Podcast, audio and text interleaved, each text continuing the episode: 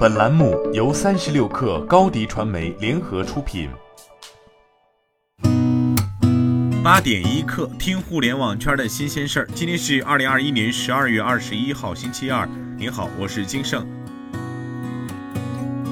据央视新闻报道，浙江省杭州市税务部门经税收大数据分析，发现网络主播黄威（网名薇娅）涉嫌偷逃税款，在相关税务机关协作配合下，依法对其开展了全面深入的税务检查。经查，黄威在二零一九年至二零二零年期间，通过隐匿个人收入、虚构业务转换收入、性质虚假申报等方式，偷逃税款六点四三亿元。其他少缴税款零点六亿元。国家税务总局杭州市税务局稽查局依法对黄威作出税务行政处理处罚决定，追缴税款、加收滞纳金，并处罚款共计十三点四一亿元。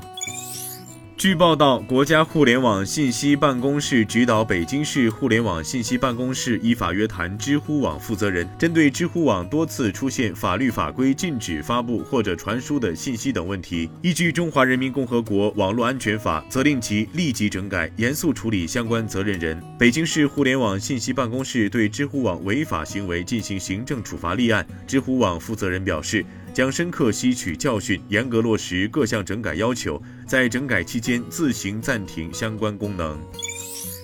据中新网消息，在规范监管的同时，税务部门对网络直播等新业态从业人员给予了包容性的自查整改期。今年九月，国家税务总局专门印发通知，明确网络主播二零二一年底前能够主动报告并及时纠正涉税问题的，可以依法从轻、减轻或免于处罚。据了解，已有上千人主动自查补缴税款。税务总局同时明确，对自查整改不彻底、拒不配合或情节严重的，依法严肃查处。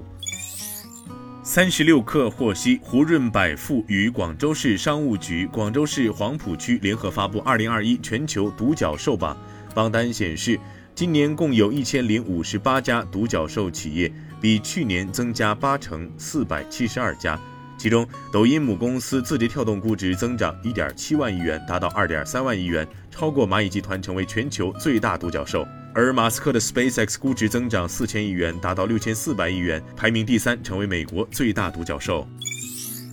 全国工业和信息化工作会议近日在北京以视频形式召开。会议强调，二零二二年要稳妥有序开展五 G 和千兆光网建设，到二零二二年底，千兆光网具备覆盖超过四亿户家庭的能力，加大 IPv 六应用创新和推广，加快五 G 在垂直行业的融合应用，纵深推进 App 专项整治。健全车联网和智能网联汽车等安全保障体系，提高无线电频谱资源利用水平。据财联社消息，苹果即将在近期对 iPhone SE 三进行试产。新款 iPhone SE 将配备4.7英寸的 Retina HD LCD 显示屏和配有实体指纹 Home 键。背面仍旧保留 12MP 单摄的设计，仅会通过更换传感器来提升拍照效果。拥有外挂 X60M 5G 基带芯片。此外，还有消息人士透露，新款 iPhone SE 的 RAM 内存容量可能由现款的 3GB 增至 4GB。